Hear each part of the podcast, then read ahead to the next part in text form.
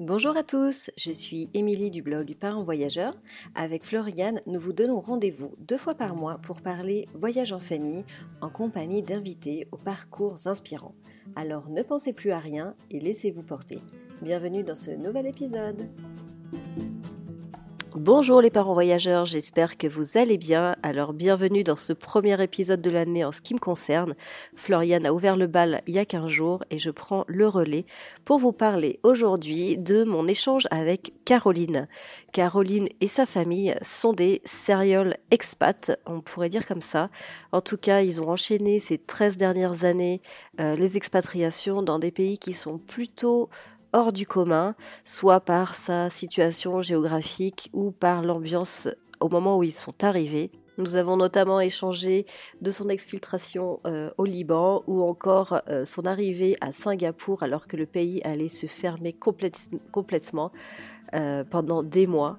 Donc ce sont des vraies aventures complètement incroyables qu'elle nous a racontées au cours de notre échange.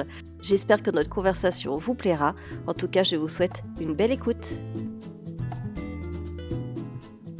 Bonjour Caroline, merci de participer au podcast. Je suis heureuse de t'accueillir aujourd'hui. Bonjour Émilie, merci de m'inviter. Alors, je suis heureuse de parler expatriation avec toi euh, ce matin. Ça va être super intéressant. Euh, peut-être pour remettre un peu dans le contexte, est-ce que tu pourrais commencer par euh, te présenter, présenter ta famille et ton parcours? Oui. Alors, je suis Caroline, j'ai 35 ans. je suis mariée, j'ai deux enfants. Euh, et là, je vous parle depuis Singapour actuellement. Et Singapour se trouve être notre quatrième pays d'expatriation. Donc, avec mon mari, on est parti il y a près de 12 ans. Et on a commencé par le Liban, où on est resté trois ans. Euh, ensuite, on est parti au Maroc, euh, où on est resté également trois ans. De là, nous sommes partis à Jakarta, en Indonésie, pour quatre ans. Et là, nous sommes à Singapour depuis presque deux ans. Ok, c'est quand même un parcours de, folie quand même. Hein. Alors on va reprendre, on va repartir 13 euh, ans en arrière. Euh, qu'est-ce qui t'a amené euh, vers l'expatriation il, il, y a 13 ans? Pourquoi vous êtes parti et pourquoi au Liban? Alors, nous, avec mon mari, on a toujours voulu partir, découvrir autre, enfin, partir ailleurs, aller vivre ailleurs. Et euh, le Liban s'est présenté à lui euh, bah, à un moment donné. Donc, quand il m'a. En fait, il avait le choix. sa société, à l'époque, lui avait proposé euh, le Kenya ou le Liban. Et donc, bah, du coup, on s'est dit. Enfin, moi, j'ai dit, ouais, le Liban, ça me, ça me bien. Mais bon, à l'époque, on n'était pas mariés, on n'avait pas d'enfants. Moi, je suis infirmière, donc je bossais à l'hôpital. Et, et, donc, du coup, bah, il m'a dit, OK, on tente le Liban. Et le Liban est arrivé comme ça. D'accord. Et, pourquoi plus le Liban que le Kenya Au final, c'est l'instinct? Alors, euh, non. Alors, en fait, moi, je suis franco-espagnole. Mon mari est franco-algérien. Donc, euh, la Méditerranée, on connaissait un petit peu. Et je pense que c'était euh, ce qui nous parlait le plus. Enfin, moi, en tout cas, ça me parlait plus en termes de, de, de, de, de similitudes culturelles que le Kenya. Et si tu veux, je voyais ça plus près. Donc, ça me faisait moins peur. Voilà, c'était pour, une pour un premier, une première euh, expatriation, je trouvais ça euh, sympa. Bon, mais ma, nos parents ne l'ont pas entendu de la même oreille parce qu'ils se sont dit le Liban, what? Mais, mais voilà. J'imagine leur tête. ouais. Bah, en fait, si tu veux, c'est la, je pense que c'est le décalage de génération. C'est que eux, le Liban, c'était euh, bah, la guerre civile des années 80, 90. Alors que nous, tu vois, euh, dans les années 2010, euh, puis en fait, on était parti, oui, c'est vrai. En 2010, on était parti en vacances euh, au Liban, sans savoir qu'on allait partir quelque temps après là-bas. Mais on était parti, on avait fait un tour où on avait fait la Syrie à l'époque, le Liban et la, Jordanie. On était parti en vacances là-bas. Et, donc, bah, du coup, quand oui, le, Liban est arrivé, j'ai dit à mon mari, j'ai dit, écoute, le Liban, on avait bien aimé en vacances. Bon, on sait que c'est différent quand on va y vivre, mais bon, euh, pourquoi on ne le tenterait pas. Non, mais c'est dingue parce que, enfin, qui part au Liban ou en Syrie en vacances, quoi? Nous? Déjà, de base, je, trouve ça juste dingue, quoi. Bon, après, vous n'aviez pas d'enfants, mais c'est quand même pas des pays euh, euh, très comment dire, c'est pas là où on se dirige peut-être au départ. Alors, vous étiez déjà des multi-voyageurs et vous aviez déjà beaucoup, beaucoup voyagé? Alors, beaucoup voyagé. Moi, mon mari, ah, enfin, à l'époque, il, travaillait énormément et il passait quasiment six mois de l'année en déplacement. Donc, lui, il voyageait beaucoup. Et oui, bah, on avait envie de voyager. Après, on est, comme on n'avait pas d'enfants, on se disait on va faire les destinations un peu qui, sortent des sentiers battus. Et, en fait, on a eu l'opportunité d'aller au Liban. Puis du Liban, on s'est dit tiens, allez, on va aller, on va faire la Syrie. On est juste à côté. ça serait dommage. À l'époque, il n'y avait pas encore la guerre civile en Syrie, donc c'était quand même différent. Et c'était touristique parce qu'on a quand même croisé beaucoup de, touristes et des étrangers. Et on s'y attendait pas. Mais, mais ouais, c'était plus touristique certes que maintenant. Et le Liban, c'était. Alors, pour le Liban, à l'époque, quand nous on y est allé en vacances, c'était plus des Libanais établis hors du Liban qui, revenaient en vacances. Et il y avait quelques étrangers, mais c'était quand même pas la majorité. En tout cas, de ce que nous on a croisé. C'était pas la majorité. D'accord. Et la Jordanie, si, c'était connu, enfin, c'était assez touristique, puisqu'il y a bah, Petra notamment mm. qui, est, qui est connue. Donc là, il y avait quand même euh, pas mal de, de, touristes euh, et euh, occidentaux et même de la zone du, du Proche et Moyen-Orient. Mm. D'accord, ok, voilà, intéressant. Oui. Intéressant. Alors, du coup, vous arrivez au Liban. Et là, vous vous, vous installez. Alors, est-ce que tu peux nous parler de, de, la vie là-bas? Qu'est-ce que vous avez fait déjà professionnellement, professionnellement? Est-ce que tu, tu as fait quelque chose ou tu t'es consacré à, ta vie de famille? Raconte-nous un peu ta, ton expérience là-bas. Alors, euh, donc, quand on est arrivé, alors mon mari est parti d'abord parce que, bon, comme on savait pas, comme il repartait sur un nouveau contrat, tout ça, je me suis dit, bon, si jamais ça ne le fait pas, je ne vais pas tout quitter pour, euh, pour me retrouver au bout de deux mois et devoir rentrer. Donc lui est parti euh, quelques mois avant moi. Moi, je faisais les allers-retours entre la France et, le Liban, c'est-à-dire qu'à cette époque-là, moi, je travaillais en intérim. Donc je travaillais à fond pendant euh, trois semaines. Et après, je, prenais dix jours et j'allais au Liban pour le rejoindre. Et on a fait ça pendant à peu près cinq, six mois. Et ensuite, je l'ai rejoint définitivement. Et donc là, moi, j'ai cherché à travailler donc euh, au, Liban. Ça n'a pas été évident tout de suite parce qu'il y avait une espèce de préférence. Euh, alors moi, bien sûr, j'ai postulé en tant qu'infirmière, mais euh, ils avaient une espèce de préférence sur les. Ils voulaient des profils plus locaux. Donc du coup, je me suis réinscrite dans une espèce d'université pour. en gros, en fait, je payais une validation. Hein. C'était clairement ça. Et là, ensuite, j'ai pu commencer à travailler. Mais rapidement, j'ai eu ma fille ce qui n'était pas prévu. Mais donc, je me suis retrouvée enceinte de ma fille. Et donc, euh, quand ma fille est arrivée, j'ai tout arrêté. D'accord. Euh, parce que c'était plus possible. On n'avait pas de famille euh, dans, bah, pour nous aider. Moi, mon mari, à ce moment-là, il, voyageait aussi beaucoup dans la zone. Il était responsable de la zone. Donc, il faisait bah, Syrie, Irak, Jordanie, Chypre et, et, Liban. Donc, il voyageait pas mal. Et donc, c'était plus possible à ce moment-là de, bah, de, hmm quand on a eu notre fille qui est arrivée, euh, pour moi, de travailler parce que ça voulait dire les week-ends, ça voulait dire les nuits, ça voulait dire tout ça. Oui, c'est pas non plus un métier où tu as des horaires de bureau, c'est difficile de, faire garder la petite euh, sur, des créneaux. Euh, quand tu n'as pas de famille à côté, c'est compliqué. Oui, c'est ça. Et donc, tu as accouché là-bas. Alors, est-ce que tu peux nous, dire deux mots de, de ton Alors, non, j'ai n'ai pas accouché là-bas. J'ai fait mon suivi de ah. grossesse là-bas. Au début, moi, alors moi, j'étais partie pour accoucher là-bas et finalement, bah, comme tout le monde voulait venir, ma mère, ma soeur, ma belle-mère, toute ma belle famille et tout ça, on s'est dit, bon, ça va être plus simple si je vais accoucher en France. Et donc, euh, du coup, j'ai accouché. Mes deux enfants sont nés en France. Donc, euh, j'ai à chaque fois, j'ai fait le suivi de grossesse dans le pays où on était, mais j'ai accouché en France. D'accord, ok. Ouais, j'avoue que ça doit être plus facile en termes de bah, logistique pour la famille pour, Voilà, pour la famille. Après, euh, très sincèrement, au bout de deux semaines, euh, enfin ma fille, quand elle a eu 18 jours, je suis rentrée au Liban, puisque en fait, on a fait le passeport, on avait une lettre de la société disant qu'on vivait là-bas et que bah, on avait besoin d'un passeport euh, alors en urgence, rapidement. C'était pas une urgence, mais rapidement.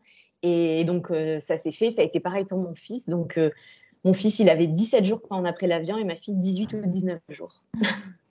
Non, mais dingue, dingue. Tu devais être décalqué en plus, quand même. Hein. Écoute, ça va. franchement, ça a été. C'était pas des. Le Liban, c'est de Paris, c'est 4h30, donc euh, ça va. Et, bah, et puis le Maroc, euh, c'est ouais, c'est 2h30, donc euh, ça, se fait, ça se fait bien. Mmh. ça va. Mmh. Et du coup, alors quand donc tu arrives avec ta fille toute petite, comment ça se passe là-bas, la, la vie, l'intégration Comment tu vis ce rôle de, de maman française un peu seule quand même? Alors complètement seule, mais au Liban, on avait quand même pas mal, euh, vu qu'on était arrivé avant que j'ai ma fille, on avait rencontré du monde et il faut dire qu'on a, on a rencontré que des Libanais. On n'était pas du tout dans des communautés expatriées ou avec d'autres étrangers. Et du coup, bah, c'est vrai qu'on a été adoptés par, euh, par nos amis et leurs familles. Donc, euh, bah, du coup, j'étais pas seule. Après, j'étais seule, si tu veux. Bah, j'avais clairement ni ma mère, ni ma belle-mère, ou une sœur, ou quelqu'un à, à, côté de moi, mais j'étais pas euh, vraiment seule. Donc, euh, donc, ça a été. Il y a eu des moments de toute façon euh, difficiles, hein, parce que c'est clair, quand euh, ma fille a eu un mois, bah, mon mari est reparti en expat... enfin, est reparti en, pardon, en, en voyage et en déplacement. Et bon, il partait en Irak à ce moment-là, donc tu vois, c'est pas, on était, j'étais pas hyper sereine. Ouais, tu m'étonnes, mais... ça devait être, ça doit être fou. Mais, euh, mais bon, voilà, j'ai pas souffert de solitude à proprement parler. Puis voilà, j'avais des copines qui elles aussi ont eu des enfants au même moment, donc euh, donc j'étais avec avec ce, ce groupe et, et, franchement, ça a été d'une aide salutaire clairement. Mmh, mmh. Et tu n'as pas eu l'envie de, de, de, rapprocher de la communauté euh, francophone à ce moment-là, via les associations comme euh, c'est Madrid d'accueil, donc ça doit être Beyrouth Accueil Oui, Beyrouth Accueil. Non, écoute, franchement, pas du tout, parce que comme on était intégré dans la vie libanaise, j'avais pas. Enfin, franchement, on n'éprouvait vraiment pas le besoin euh, de, d'être avec d'autres mmh. Français ou francophones ou même étrangers, parce que Enfin, nous, on a eu la chance d'être avec des amis où tous les dimanches, on était invités au repas de famille, euh, les mariages, les baptêmes, enfin tout ce qu'il pouvait y avoir, on, on y était. Donc, euh, on, vraiment, on n'est on, on pas senti enfin, pas ressenti d'isolement. Et on était bien intégrés avec des gens qui connaissaient bien. Donc, en fait, on avait, bah, on avait accès en fait à, une, un style de vie qu'on n'aurait certainement pas eu si on était resté avec des, bah, d'autres personnes étrangères, enfin, qui étaient venues s'expatrier ou migrer. Enfin, je, euh, au Liban. Ouais, ouais. Donc, ouais, c'est dingue, euh, c'est dingue. Donc, tu as vraiment euh, vécu le Liban dans l'immersion la plus totale. Quoi. La plus totale. Et génial. je pense que de loin, c'est le pays dans lequel on a vraiment vécu l'immersion euh, la plus, enfin, la plus en profondeur. Mmh, mmh. Ouais. Ça devait être fou. Tu as, as, des souvenirs, des choses euh, au niveau de la culture qui, que, que, tu souhaiterais partager, qui n'est quand même pas courant pour chez nous C'est ah, euh, bah, y a plein de choses, mais euh, non, alors si tu veux, c'est plus des petites anecdotes en termes de, décalage culturel, ou par exemple, tu vois, au début, quand, mais ça, j'avais pas encore ma fille, quand je rencontrais des, des, personnes, enfin des, filles notamment, on, on, se rencontrait, oui, ok, puis toujours, tu sais, hyper chaleureux, dire on se revoit, on s'appelle, et, et, là, et en arabe, en fait, ils disent là-bas au Liban toujours, je te rappelle demain, ou on se voit demain. Mais ça ne veut pas dire forcément qu'on se revoit demain ou que je te rappelle vraiment demain. Et donc, moi, j'attendais j'attendais l'appel ou, euh, qu'on se revoit. Et ça ne venait pas. Alors je disais à mon mari, mais c'est bizarre, il m'a dit qu'elle me rappelait et tout. Et il me dit, euh, bah, appelle-la. Je dis, bah non, elle m'a dit qu'elle me rappelait, je, je, je, vais attendre, je vais pas, tu vois, lui, lui la harceler. Et en fait, c'était juste une, façon de, de, de, de parler, de s'exprimer. Et moi, j'attendais. Et puis, je dis, mais tu m'as dit que tu me rappelais demain. Ah bon? Bah oui, euh, je te ah, et en fait, bon, au fur et à mesure, après, quand tu commences à apprendre aussi la langue, tu comprends qu'en fait, c'est plus de, un usage qu'une réelle, enfin, réelle, mmh. je vais mmh. t'appeler demain. Mais voilà, et sinon, après, bah, au Liban, c'était, euh, on se donne rendez-vous, par exemple, pour un dîner à 20h30. Il n'y a personne qui arrive à 20h30. On arrive à 9h, 9h15. Parce qu'en fait, culturellement, ça fait bien euh, d'arriver en retard parce que ça veut dire qu'on a une vie hyper prenante, qu'on est hyper euh, busy pour plein de choses. Et donc, on n'arrive pas à l'heure. Donc moi, j'arrivais avec mes 10 minutes de retard euh, de mon quart d'heure méditerranéen et je me disais, oh là là, ça va, ça va pas le faire. En fait, je me retrouve à attendre une demi-heure les gens en disant, bon, euh, on, a toujours, on se voit toujours. Hein. Oui, oui, je suis dans le trafic, j'arrive. Donc plein de petites choses comme ça qui étaient bah, différentes au début. Puis une fois qu'on a les codes, bah, on fait pareil. Hein. ouais, ouais, ouais c'est ça. C'est vraiment apprendre les codes et et du coup, s'adapter, euh, s'adapter. Mais euh, du coup, tu parles arabe? Alors, je comprends et je parlais, euh, oui, je parlais un petit peu, mais des conversations euh, de tous les jours. Après, au Liban, beaucoup de gens sont francophones, enfin, la grande majorité et sinon l'anglais, tout le monde est, tout le monde parle anglais. Donc, euh, mais en fait, si tu veux, le Liban, au Liban, on parle jamais ni que l'arabe, ni que le français, ni que l'anglais. C'est un mélange des trois. Et les trois langues euh, coexistent. Et, et puis, bah, voilà, c'est par exemple la phrase de base pour se dire comment ça va, c'est hi, fait ou fixe si une fille ou un euh, enfin, selon si es une fille ou un garçon, c'est hi, fixe ça va. Donc voilà, c'est ça, c'est la phrase de, de, base. Tout le monde se dit bonjour. Et quand par exemple tu me dis bonjour, moi je te réponds bonjour Ren ça veut dire deux fois bonjour, je te réponds quoi. C'est un mélange de plein de choses. C'est dingue. Et, et, ouais, ouais, donc, euh, donc oui, tu apprends. Et d'ailleurs, au début, je m'étais dit, oui, il faut apprendre l'arabe, je vais apprendre l'arabe. Et, et c'était, bah, c'est très, enfin, c'est compliqué l'arabe, hein, clairement, l'arabe littéraire, c'est, c'est pas évident. Et puis mes copines me disaient, mais non, t'inquiète, nous, on va t'apprendre l'arabe qu'il te faut ici. et ça, ça s'est fait comme ça. D'accord. Ah, c'est dingue. C'est incroyable, c'est fou. Et donc, du coup, tu es restée au Liban avec ta fille jusqu'à jusqu'à ce qu'elle avait quel âge? On est parti quand elle avait un an et demi.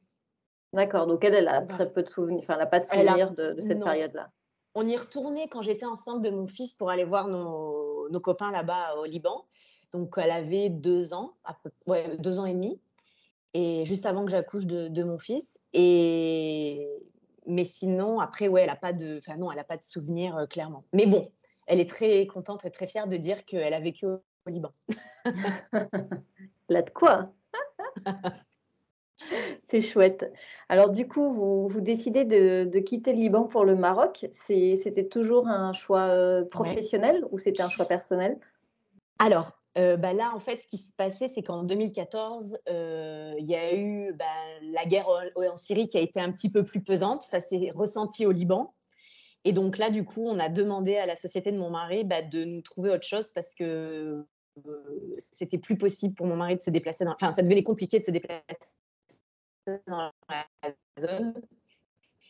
Et parce que moi, n'avait bah, pas d'enfant. Là, on avait une petite fille. On savait qu'on voulait étendre la famille. Donc, euh, c'était plus, ça, ça, fonctionnait plus en fait dans nos, dans nos plans euh, de famille. Et mmh. donc, du coup, la société de mon mari lui a proposé le Maroc, à Casablanca. Mais du coup, c'était instable euh, par rapport aux pays aux, aux environs, mais le Liban n'était pas encore touché, n'était pas encore touché à ce moment-là. C'était c'est pas comme maintenant, parce que là, en fait, maintenant, il y a la crise euh, et sanitaire et économique. C'était pas à ce point-là, mais il y avait beaucoup, beaucoup de migrants syriens qui venaient, et euh, du coup, il y, avait, une certaine pression sur tout ce qui était, parce qu'à ce moment-là, en fait, il y avait eu des armes chimiques qui avaient été, qui avaient été déployées en Syrie, et la France avait euh, à ce moment-là, décidé euh, d'attaquer euh, la, la, Syrie, enfin, avait demandé des représailles au niveau international sur la Syrie. Et du coup, tous les intérêts français et les Français étaient menacés dans la zone. Donc nous, on s'est mmh. dit, bah, que ça serait bien. Ouais, voilà. Parce qu'en fait, on avait déjà au mois de septembre 2013, donc moi, ma fille, elle avait quatre mois, 3 mois et demi. On a été exfiltrés par la société de mon mari. Parce que c'est là où, en fait, en août 2013, il y a eu les, ils ont largué en Syrie, les, ils ont répandu ces, armes chimiques.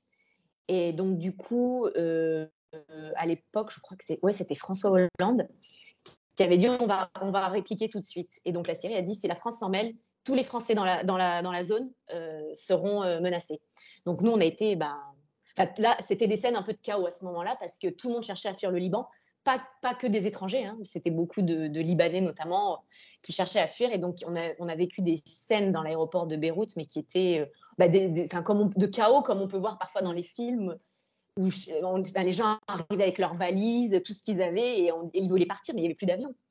Donc, mmh. euh, nous, la société nous a dit, vous prenez vos papiers, ce que vous avez de valeur, vous refermez votre maison, et voilà, on espère pouvoir vous, on espère pouvoir vous ramener, mais c'est pas sûr. Donc, quand on était parti à ce moment-là, on ne savait pas si on, si on, allait revenir. Et on est finalement revenu deux mois après.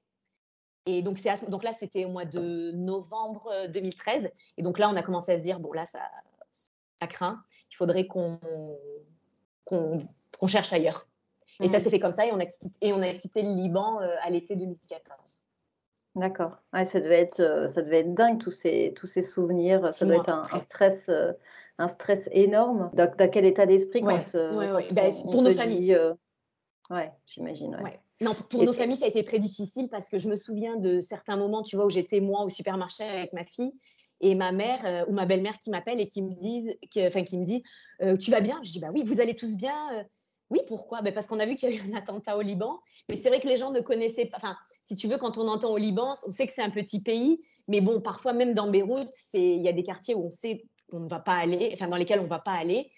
Et c'est souvent là en général où il y a y a des bombes ou des choses comme ça. Mais, mais quand on est de loin, je me mets à la place de ma mère ou de mes beaux-parents qui disaient attends, on a nos enfants, nos petits, notre petite fille là-bas. Euh, c'est quoi quoi ça? Enfin, il faut qu'on sache. Et donc moi, ça m'est arrivé que ma mère m'appelait, elle me dit il y a eu un attentat au Liban. Je dis ah bah écoute, tu m'envoies, enfin c'est toi qui m'informes puisque moi je suis là au supermarché et j'ai pas encore euh, pas encore entendu quoi. Mmh, mmh. Mais toi, tu te sentais pas en insécurité au quotidien, justement, sortir faire tes courses, etc., avec, avec cette tension Pas du euh? tout. Pas du tout. Non. Alors, je vais te dire pourquoi. Parce qu'en fait, euh, le fait d'être avec des Libanais, justement, euh, on avait les codes. Enfin, sincèrement, on avait. Donc, on savait où est-ce qu'il fallait pas aller, à quel moment. Donc, il y a des moments, bah, quand c'est par exemple les périodes de célébration religieuse, bah, il y a des endroits qu'il faut éviter quand, si c'est une période d'élection ou de changement, enfin, où on sent que politiquement, il y a des endroits où il ne faut pas aller. Et après, il y a des quartiers clairement où, on ne va pas, parce que c'est mm. tenu par des milices, soit du, du, Hezbollah ou des choses comme ça. Donc, on n'y va pas. Mm. D'accord. Ouais, donc, euh, toi, tu t'es pas senti, tu t'es jamais vraiment ah. senti en insécurité euh? Jamais. Jamais, franchement, jamais. Le seul moment où on s'est senti un peu, mais d'ailleurs nous on comprenait pas, ou quand la boîte de mon mari nous a dit bon là il va falloir que vous partiez, on va vous mettre, euh, enfin, on va vous sortir du Liban pendant quelques temps et on va voir ce que ça donne. On savait qu'il y avait des choses, mais on ne se sentait pas plus que ça en, danger. Donc, mmh, mmh. Euh, mais on n'a pas fait les fous parce qu'on avait bah, notre fille, quoi. Enfin, donc on a dit, ok, on, ne va pas faire. Euh. Et, du coup, ils vous ont exfiltré en France ou dans un autre pays? On est d'abord passé par la Jordanie, donc là où ils nous ont mis en sécurité sur Amman. Et de Amman, on a pu attendre et de là, on a pris un vol pour la France. D'accord. Ok. Mais donc là, en fait, l'idée, c'était de nous sortir d'abord du, du, Liban, coûte que coûte, et ensuite, euh, et ensuite rejoindre la France pour nous. Hmm. Comment tu t'es sentie à ce moment-là? Parce que quelque part, euh, tu es, un peu privilégiée de, d'avoir pu être exfiltrée euh, par la société de ton mari, alors mhm. que beaucoup de Libanais, à mon avis, ont dû attendre des jours et des jours pour pouvoir quitter le pays.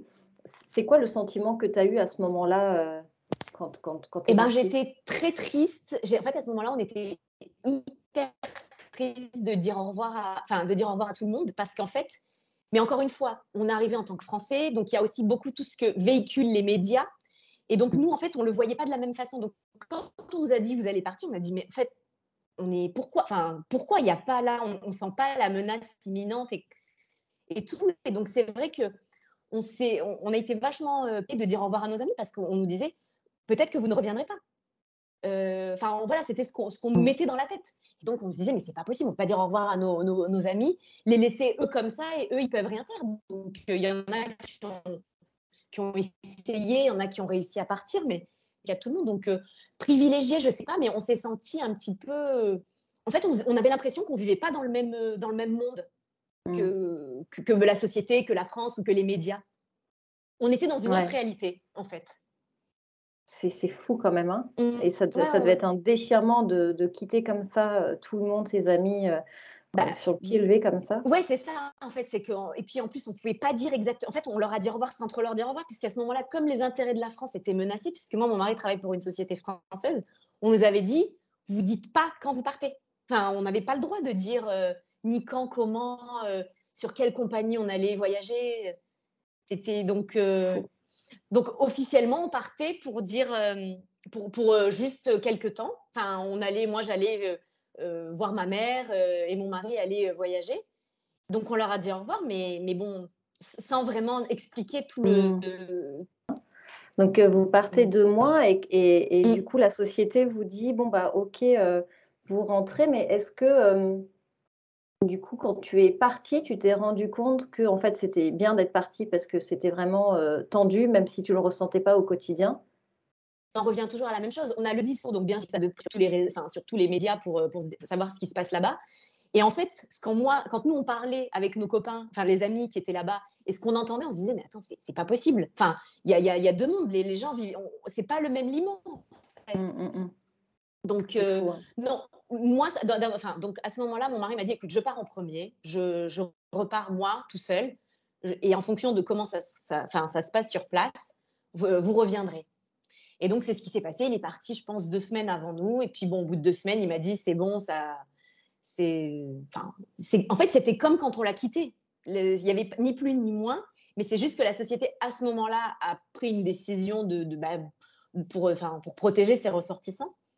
Et donc, après, enfin, dans la vie de tous les jours, ça avait, pour nos amis, pour nous, là où on vivait, ça avait, ça avait pas changé. Hein. Enfin, quand j'ai laissé ma maison comme je l'ai retrouvée, et, tant mieux. Après ces deux mois, donc vous réintégrez la maison et au bout de combien de temps vous décidez de, au bout de combien de temps vous décidez de partir au Maroc? Alors oui, alors enfin donc du coup là quand on est rentré, ça devait, on est là, on arrive au mois de novembre et donc là on se dit ok bon là, enfin on peut pas continuer comme ça, c'est pas une vie euh, pour personne. Et donc euh, à partir du début d'année, mon mari a demandé euh, bah, voilà qu'est-ce qu'il était, enfin est-ce qu'il était possible d'avoir d'autres horizons et, le Maroc est arrivé. Donc, on a déménagé en juillet 2014. D'accord. Ouais, donc vous êtes resté encore huit mois après. Euh, ouais, sinon, en fait, après, on savait qu'on partait, mais il fallait le temps de faire les visas. Donc, en gros, au bout de six mois, on savait qu'on partait au Maroc et, le temps bah, de préparer le déménagement, les visas, et, on est parti. D'accord. Et du coup, tu as dû avoir un choc émotionnel de quitter ce pays de cœur? Alors, oui, mais comme là, je ne l'avais pas quitté comme la première fois, parce que là, en fait, on part en se disant, bon, c'est notre décision et on va revenir, puisqu'on a nos amis, on sait que c'est possible. Là, si tu veux, quand en septembre 2013, on me dit, vous partez, en fait, là, on se dit, on va jamais revenir. On va laisser notre maison comme ça, on va laisser nos amis comme ça, et on reviendra pas. Alors que là, on s'est dit, bon, c'est notre choix, on part, euh, on part pour de nouvelles aventures, avec la possibilité de revenir. Tu vois, mm. c'est, la perspective est différente. Donc, mm. C'est la, suite logique, nouveau projet. Vous arrivez euh, à Casablanca? Oui, voilà. Alors, comment se passe euh, votre arrivée, votre vie là-bas? Super. Enfin, alors moi, pour euh, donc Casablanca, si tu veux, ça a été un petit peu différent. Mon mari et moi, on l'a pas vécu de la même façon. Moi, j'ai adoré. Enfin, je vraiment, ça a été comme au Liban. J'ai retrouvé du monde. Ça s'est fait super, très facilement, naturellement. Et mon mari au travail, ça a été un petit peu plus difficile, mais c'était vraiment la partie euh, travailler qui a été plus compliquée. Je pense qu'on est arrivé en pensant qu'on connaissait. C'était de, de, se croire, en fait, euh, pas en terrain conquis, mais de connaître. Parce que bon, on avait voyagé au Maroc, euh, on, connaît, on connaissait de, par rapport au Liban, on connaissait clairement mieux le Maroc que le Liban. Et, en fait, bah, les vacances, c'est une chose, y vivre, donc voilà, mais ça s'est très bien passé. Puis là, on a eu notre fils. Donc euh, quelques mois après notre arrivée, euh, j'étais enceinte de mon fils. Et donc, euh, donc non, ça c'est, enfin pour nous, c'est des bons souvenirs. Hein. Le Liban, on a eu notre fille. le Maroc, on a eu notre fils. Donc c'est à chaque fois de chouettes moments. Oui, j'imagine. Assez émouvant. Et puis en plus, ça, fait vraiment un lien d'attache à ces pays. vous aurez toujours un lien, quoi. C'est émotionnellement ah, parlant. Vous êtes liés à vie. C'est ça. Après le Maroc, vous décidez de partir à Jakarta. Oui, chaque fois, c'est la société là, qui propose à mon mari euh, euh, une opportunité en Asie et à Jakarta. Donc, Jakarta, on ne connaissait pas. On n'avait jamais mis les pieds en Indonésie, ni lui, même auparavant pour le, pour le boulot ou en vacances. Donc euh, là, on part. On a, mon fils a presque deux ans, ma fille quatre ans, et, et on y va. Quoi. Donc là, ça a été plus difficile d'envisager. ouais, alors là, été plus difficile d'envisager parce qu'en fait, ce qui était bien au Maroc, c'est qu'on avait les enfants qui étaient petits et le Maroc, euh, enfin, avec la France, c'est très facile de. Voilà, on peut venir pour un week-end, trois jours, ça se fait facilement. Là, d'envisager un autre fuseau horaire, un autre continent, euh, voilà, 14 heures de vol, c'était plus le même confort pour, euh, pour, pour, avec nos familles. Du coup, quand bah, c'était la seule chose voilà, qui, nous, qui nous faisait un, peu de, un petit peu de peine, mais on était hyper content de, de, partir. Ouais, vous accueillez la nouvelle euh, de manière enthousiaste. Vous êtes euh, super content ah, De, de, tester une autre euh, expatriation à l'autre bout du monde. Oui, ouais, définitivement. vous, êtes, vous êtes des sérieux expats, c'est tu t'es pas dit à un moment donné, euh, Jakarta, c'est compliqué, les écoles, euh, parce que c'est souvent des questions, euh, nous, qu'on nous pose déjà en Espagne, qui est déjà un pays culturellement très proche de la France. À aucun moment, tu t'es posé des questions, tu as eu des craintes sur un, pays aussi loin et peut-être moins développé, je ne sais pas. tu t'es pas posé de questions, tu as, foncé direct. Franchement, non, oui, et puis en fait, la chance qu'on a eue, c'est qu'on a rencontré un couple d'amis euh, au Maroc, à Casa, qui eux arrivaient de Jakarta. Quand nous on est arrivés du Liban, eux arrivaient de Jakarta. notre seul référentiel, c'était eux, et ils avaient adoré. Donc on s'est dit, mais voilà, enfin, c'est tout ce qu'ils nous disent, ça a l'air génial. Pourquoi est-ce qu'on n'aimerait pas? Donc euh, non, non, nous on était hyper positifs, hyper enthousiastes de partir. Euh, bah, pour mon mari, un nouveau, de nouveaux challenges au niveau professionnel. Et puis bah, après, pour, pour nous, pour la famille, ouais, un nouveau challenge aussi familial avec une nouvelle langue pour les enfants et pour nous. Alors, tes enfants, ils parlent combien de langues là, en fait, euh, avec tout ça? Alors, mes, mes enfants, ils parlent réellement, ils en parlent parfaitement deux, français et anglais. Ils parlent l'indonésien et ils comprennent un petit peu l'espagnol et l'arabe. Oui, d'accord. plus l'arabe même. Donc, du coup, vous arrivez à, à Jakarta. Comment ça s'est passé là-bas, votre arrivée et, et votre ressenti? Alors, mon mari est parti deux mois avant, parce qu'en fait, on a déménagé pendant l'été. Et donc, lui, il est parti avant pour, bah, parce que lui, il n'avait pas de vacances à ce moment-là. Enfin, c'était plus difficile. Moi, je suis rentrée en France. J'ai passé l'été en France avec les enfants. Et on a fait le plein de familles et de plein de choses parce qu'on s'est dit qu'après, ça n'allait pas, allait pas se représenter de sitôt. Donc, et ensuite, je l'ai rejoint en mois de septembre, octobre. Et super, on est arrivé une ville, euh, c'est la vraie ville asiatique. Hein, euh, c'est une mégalopole, 25 millions d'habitants. Euh, il fait chaud, il y a du, bruit. parce qu'en fait, pendant l'été, j'ai laissé mes enfants aussi à ma mère et je suis partie en voyage de reconnaissance. J'ai rejoint mon mari. Donc là, j'ai visité mmh. bah, des écoles, j'ai visité une maison, on a choisi la maison. Et donc, quand on est arrivé, le conteneur venait d'arriver et, la maison était dispo. Donc, il y avait les cartons qui étaient arrivés, je pense, deux jours avant, avant que moi j'arrive avec les enfants. Donc quand on est arrivé, on est allé directement dans notre maison. Super timing. Ouais, super. Et donc là-bas, tu, décides de scolariser les enfants. Alors, il me semble qu'il y avait la période Covid, COVID qui s'est euh, ouais, alors à ce moment-là, il me semble. Non, non, c'était avant. Ça fait quand même euh, trois années euh, sympas, sans, sans, Covid. Et oui, les enfants, on les a scolarisés dans une école internationale qui a, qui a là-bas. Et donc, l'intégration se passe bien euh, oui, super. Oui, oui, non, super parce que, alors là, du coup, tu vois, c'est une approche un peu différente de ce qu'on a eu jusqu'à présent entre, le Liban et le Maroc. C'est que là, euh, moi, je me suis plus rapprochée de la communauté euh, francophone parce que je savais que c'était pas facile et donc il fallait avoir, enfin, on avait besoin d'être avec euh, bah, des gens de notre ou notre communauté ou en tout cas pas forcément français, mais au moins, expatriés pour se donner les les bons plans et les tips euh, de comment faire ici à Jakarta pour l'organisation. Donc là, je me suis mmh. rapprochée de la communauté ouais, des villes accueil, en fait, euh, sur Jakarta. Et puis après, bah, par le biais de l'école, parce que c'est des écoles euh, internationales, donc il y a vachement de... Enfin, on est, loin d'être les seuls à, arriver et pas être indonésiens.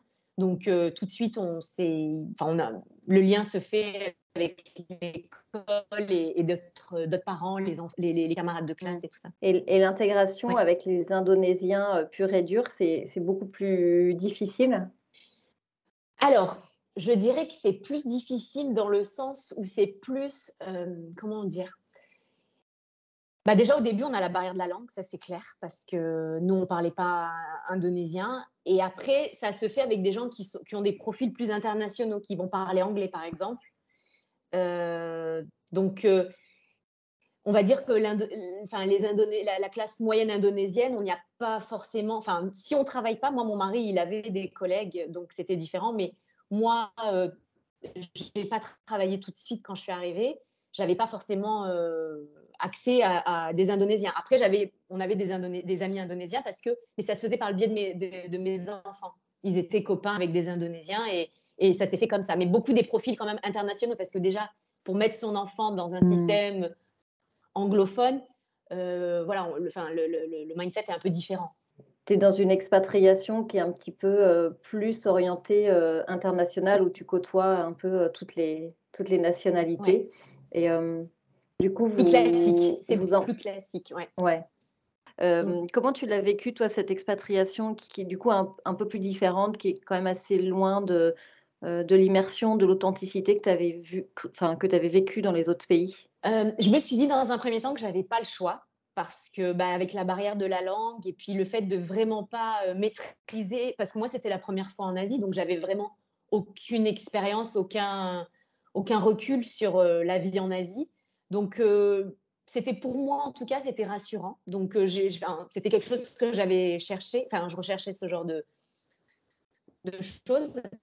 Et après ça s'est fait naturellement en fait. Hein. Après quand on est plus à l'aise, euh, bah oui, euh, ça y est, on, parle un petit peu, et puis on rencontre des gens qui parlent anglais ou qui parlent d'autres langues, hein, et, ça s'est fait. Donc, euh, je dirais que non, ça, ça s'est fait naturellement. Du coup, vous profitez pour visiter à fond, à fond ce pays. Il me semble que dans nos échanges, tu nous avais parlé d'un moment de vie nomade en Indonésie. quel moment c'est venu? C'est peut-être au moment du Covid C'est ça. C'est au moment en Indonésie, il faut savoir que les écoles ont fermé pendant deux ans. Euh, nous, l'école a fermé en mars 2020 et quand on a quitté l'Indonésie en mai 2021, ça n'avait pas encore réouvert. Donc, on a fait plus d'un an euh, d'école en ligne. Mon mari est pareil, le, bureau, euh, ils n'avaient pas le droit d'aller dans les bureaux et voilà. Donc, on est devenu, enfin, on s'est dit, pourquoi rester enfermé à la maison à Jakarta? Alors qu'on pourrait faire plein de choses. Parce qu'à ce, moment-là, en Indonésie, on avait le droit, quand on était résident, de voyager. À partir du moment où on faisait un test euh, PCR, on avait le droit de voyager. Donc, du coup, ben, on s'est dit, let's go, on fait des PCR à tour de bras et on en profite pour voyager. Donc, vous avez fait quoi? On se mettait à un endroit et en fait, notre seul critère, c'était euh, avoir une bonne connexion Internet pour que mon mari puisse faire euh, bah, ses calls, les enfants les connecter quand il y avait école. Et puis, bah, parfois, on disait à la maîtresse, bon, ben, on va pas se connecter parce que demain matin, on va faire l'ascension d'un volcan. Donc, euh, on ne pourra pas être là.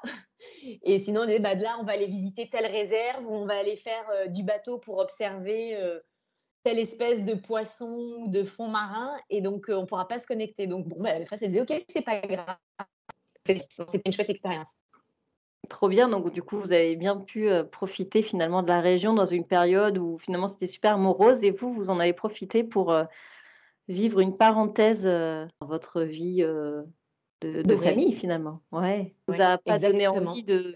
En fait, alors non parce que bah, en fait après l'école à la maison c'est quand même, enfin c'est quand même lourd. Hein. Moi je suis pas enseignante à la base, donc avoir deux enfants et faire l'éducation, j'étais pas, enfin les enfants, puis les enfants avaient besoin parce que c'était un contexte particulier. On était quand même assez repliés sur nous à cause du Covid, parce que bon, bah, il y avait cette peur de, on ne sait pas trop ce que c'est, enfin, c'était les débuts. Et donc, euh, les enfants avaient quand même besoin d'être avec d'autres enfants. La chance qu'on a eue, c'est qu'on était avec une autre famille, bah, comme nous, avec des enfants du même âge. Et généralement, on faisait les voyages ensemble. Donc, on avait, on était de repères. Euh, l'école, tout ça, ça donne la maison, ça donne des repères. Donc, nous, ça nous a plu mais on n'a pas envisagé du coup de prendre ce pli-là et de, vivre différemment. Moi, après, pour mon mari, ce n'était pas non plus possible dans son, dans son travail. Donc, voilà. On l'a fait pendant une bonne année. Ça a été super. C'était inattendu, inespéré, sincèrement. On ne s'est pas dit qu'on allait faire la vie de Globetrotter. On aimerait bien mmh. recommencer pour quelques temps, mais et dans un autre contexte, puisque là, le, le, Covid est un peu derrière nous. Mais on aimerait bien retenter l'expérience. Mais bon, après, voilà, on ne sait pas trop comment, comment le prendre et comment mettre ça en, place. Ouais, il faut attendre une opportunité pour, euh, pour que ça se présente en fait.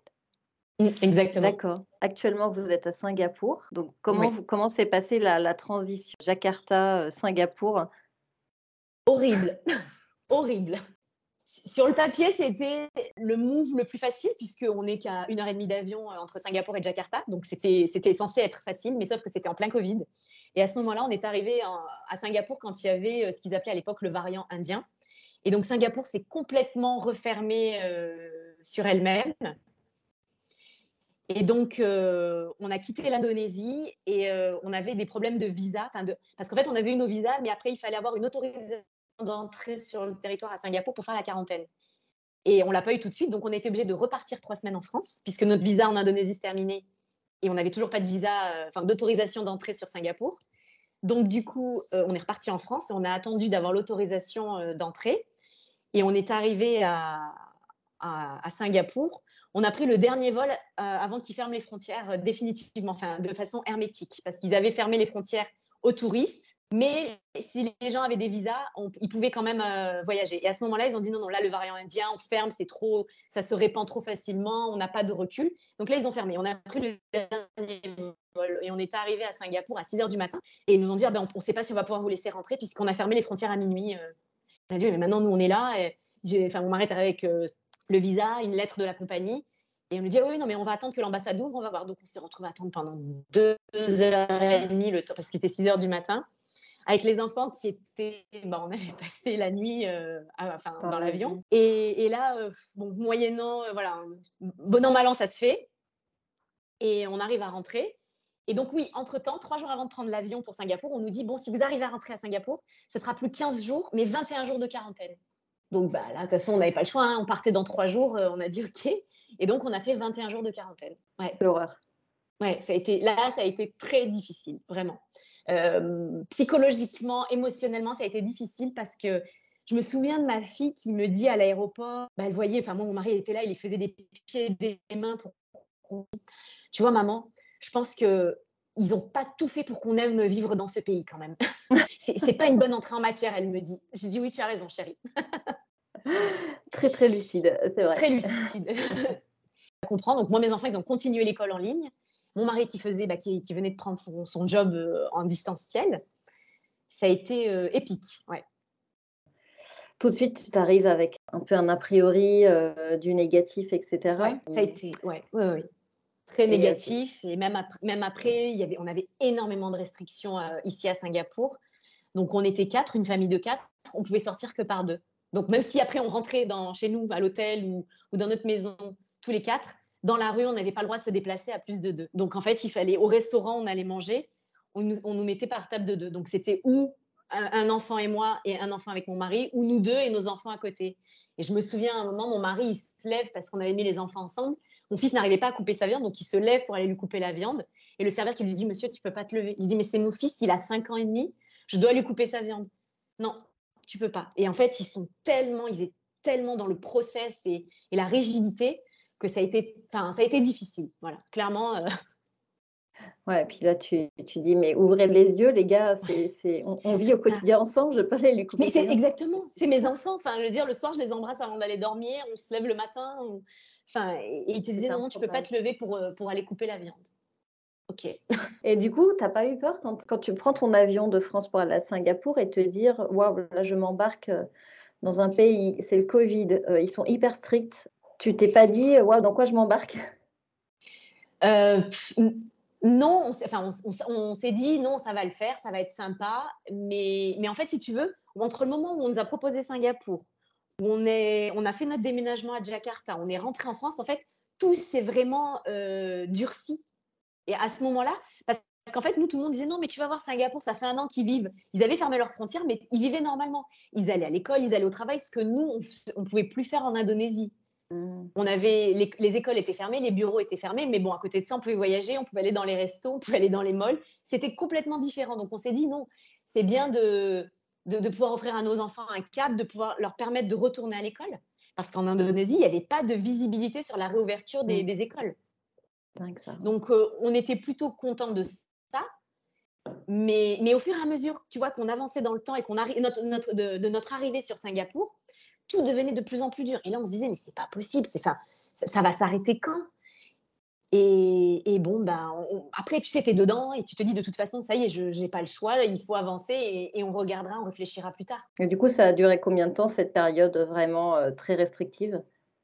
Euh, donc, nous, on est arrivé euh, mai 2021, je dirais jusqu'au mois de décembre, euh, novembre 2021. Après, on a pu revoyager, retourner en France pour les vacances de Noël, bon, moyennant tout un protocole de quarantaine, de PCR, en veux-tu, en voilà.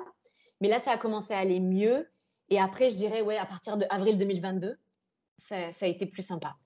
Vous n'avez pas vraiment profité de la vie ah on a rencontré personne. Enfin, je veux dire, à ce moment-là, tout ce qui était euh, bah, vie, sociale était interdite. Puis bon, il faut savoir qu'à Singapour, euh, la, délation euh, est une pratique très commune. courante. Donc, du coup, tu connais pas bien tes voisins. Alors, tu te dis, je vais pas faire n'importe quoi parce que moi, je suis nouveau. Et en gros, on était, nous les étrangers, on disait, bon, en 24 heures, on t'annule ton permis de, ton permis de travail et ton, et ton titre de séjour. Donc, tu as 24 heures pour partir. Ouais. Donc, on, on faisait profil bas. Ouais, oui, oui, oui. Vous commencez à revivre là depuis avril 2022. C'est comme si tu redécouvrais ton expatriation finalement. Mais une nouvelle arrivée. Complètement, c'est ce que je disais la semaine dernière avec des, avec des copines. Je leur disais, tu vois, j'avais jamais connu Singapour avec des touristes du monde. là, en plus, nous, on est, enfin là, ce week-end, c'est le week-end qui arrive, c'est le, c'est le Nouvel An chinois. Donc, c'est un événement hyper important en Asie, hyper célébré. Et donc là, tu vois, le week-end dernier, on est allé avec nos enfants se promener à Chinatown et on a vu bah, voilà, comment on célébrait le, Nouvel An chinois ici parce qu'on n'avait pas pu expérimenter ça avant. C'est fou quand même. Hein. Donc du coup, là, tu, comment tu l'as vu, cette, euh, cette deuxième opportunité de découvrir Singapour? Du coup, tu, tu, tu aimes Ça te plaît la vie là-bas? Ben, Ça va beaucoup mieux. Mais si tu veux, en fait, euh, je pense qu'on a eu tellement de, de, de, choses négatives au début qu'en fait, ce n'est pas, pas le coup de foudre comme ça a été dans les trois pays précédents. Ouais, ça a été un peu gâché. Ouais, exactement. L'expérience a été différente, donc euh, du coup maintenant ça va mieux. Mais je peux pas te dire que voilà, c'est le pays où c'est tout, tout, a été génial. Enfin voilà, je mm. pense que ça devient sympa que maintenant. Donc euh, donc ouais non, j'ai hâte de, bah, de continuer à, à découvrir. Merci infiniment Caroline pour ton retour d'expérience. Je suis désolée, l'enregistrement s'est coupé un petit peu avant la fin, mais en tout cas les propos de Caroline étaient juste super passionnants. J'espère que ça vous a plu. Si c'est le cas, n'hésitez pas à le partager à votre entourage ou sur les réseaux sociaux. Cela nous, aide vraiment beaucoup à gagner en visibilité un petit peu plus chaque jour. Voilà, je vous remercie infiniment pour votre écoute. Je vous souhaite une très très belle semaine et je vous dis à mercredi dans 15 jours. Bye